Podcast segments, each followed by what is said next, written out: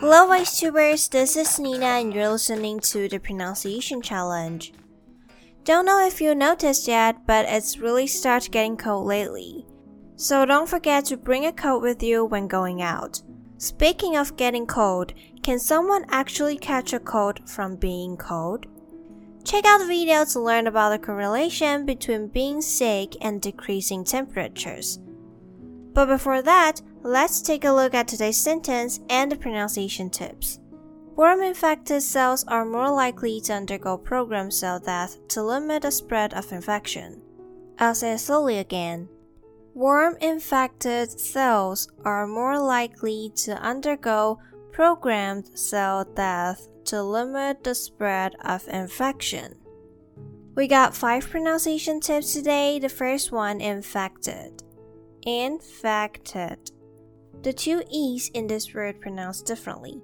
The first one pronounced as e, e, fac, fac, infect. And the second one pronounced as a, a, ted, ted, infected, infected. And the second one, undergo. This word has two syllables. The first one under and the second one go. So put it together, we got undergo, undergo. And the third one, programmed, programmed, programmed. Be careful we don't stress the D here, so it's programmed, programmed. And next one, limit.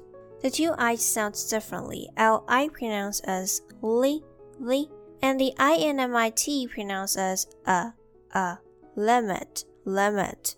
And the last one, spread of, spread of.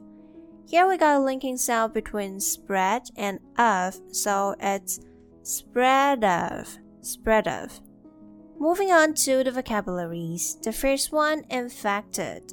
We say something is infected when it contains bacteria or other things that can cause disease. For example, after the operation, the wound became infected. Undergo is a verb and it means to experience something that is unpleasant or something that involves a change. For example, after the accident, he underwent reconstructive surgery to rebuild his face. The last one, spread. Spread refers to the development or growth of something so that it covers a large area or affects a large number of people. For example, the wildfire spread rapidly due to the strong wind. Okay, that's all for today's episode.